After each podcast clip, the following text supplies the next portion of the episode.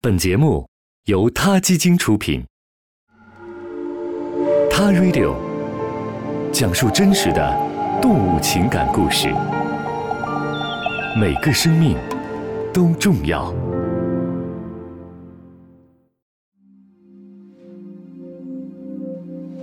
我用了十年的时间，帮助建立海洋馆产业，而这四十五年来，我倾尽全力。要毁了他。Hello，大家好，欢迎收听今天的他 Radio。瑞查·欧贝瑞是美国第一个成功驯养海豚的动物训练家。三十岁以前，他参与建立了一个价值数十亿美元的海豚表演产业，而三十岁以后。他就成为了全世界海洋馆的敌人。一九七零年至今，他已经拯救释放了大约三十只海豚。他主导拍摄的纪录片《海豚湾》，揭开了鲜为人知的日本捕杀海豚的血腥产业链。Richard 年轻的时候帮助海洋馆捕捉海豚，据他估计，只有大约十分之一的海豚能够活下来。但当时，他并没有意识到这有什么不对。他也是第一个海豚驯养师，他驯养的海豚参与录制的深受欢迎的电视系列剧《飞宝》，而扮演飞宝的是五只不同的海豚。也正是这部电视剧，让 Richard 名利双收。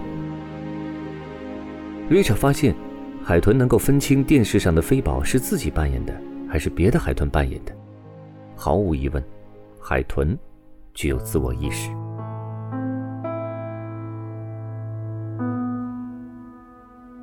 一九七零年四月二十二日，这是永远改变 Rita 的一天。在这一天，Rita 曾经驯养过的一只海豚卡西，突然出现了窒息，生命垂危。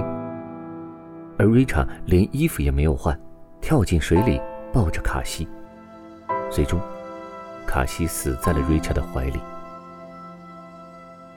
瑞查说：“我知道海豚自杀听起来难以置信，但是海豚不像我们，是无意识的呼吸，他们的每一次呼吸都是自主的。所以瑞查坚持认为卡西是自杀的，他的脸上全是泪水。就在几天以后，瑞查试图偷偷地释放另一只自己捕捉的海豚。”他剪开了铁栅栏，海豚自由了。但是那只海豚依然留在原地，无论瑞查怎么试图带走它，它都一动不动。这只海豚几年之后因为营养不良死在海洋馆的池子里。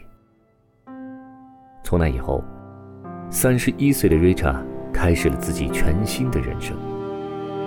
从那时到现在，他四处奔波。到处帮助海豚野放训练，建立海豚保护组织，演讲、著述、拍摄电影，试图终结海豚产业。到今年的四月二十二日，他已经在他发起的海豚保护事业中奋斗了四十五年。二零一五年的四月二十二日，为了给《海豚湾》同名书的中文版做宣传，瑞 d。来到了中国，在第四十六个世界地球日，北京图书大厦多功能厅的屏幕上播放着一段震撼的影像：几个渔民把遭围捕的海豚拖上船，小海湾霎时一片血红，一条危在旦夕的海豚最后一次高高跃起。瑞查，这个七十五岁的男人，消瘦而强壮，他静静地坐在发布会会场的一角。黑色的 T 恤上印着一只海豚，有读者认出了他是获得奥斯卡最佳纪录片《海豚湾》的主人公，走上前跟他合影。他很温和的配合，然后却还是沉默。只有在瑞查谈起海豚时，他才会激情澎湃。他分享了他接触海豚五十五年来的心路历程，同时也带来对海豚娱乐业的反思。为了教育孩子们保护动物，应该买票去观看海豚表演吗？豢养对于海豚来说根本不能算爱，在这种环境中新生的海豚不过是人类制造的海豚中的畸形。